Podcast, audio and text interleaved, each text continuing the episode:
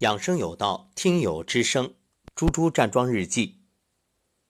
二零二零年一月十五号早上八点三十九分，老师早上好。连续寒假课闹铃已经叫不醒我了，学生不停的信息轰炸，才缓缓睁开眼睛。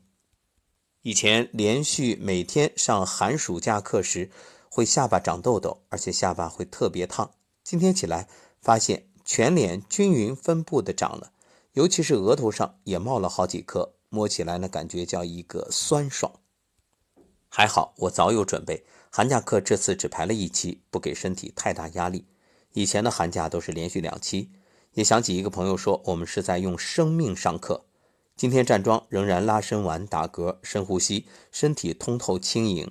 到第六关有一阵出现了轻飘飘，好像身体不存在的感觉。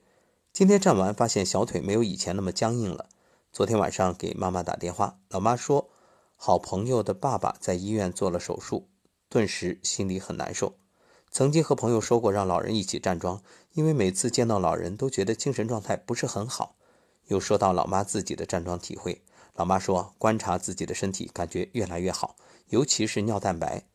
老妈还说现在坚持晚上不吃饭，身体越来越轻松，给老妈点赞。也想起昨天晚上下课出来，发现前台桌子上叔叔阿姨特意送来的爱心晚餐。向叔叔阿姨说过很多次晚上不吃饭，但是叔叔阿姨还是坚持送饭过来，说心疼，心里只有满满的爱和感激。爱自己，爱身边的亲人朋友，好好学习健康知识，让爱和健康回流。感谢老师，好心情。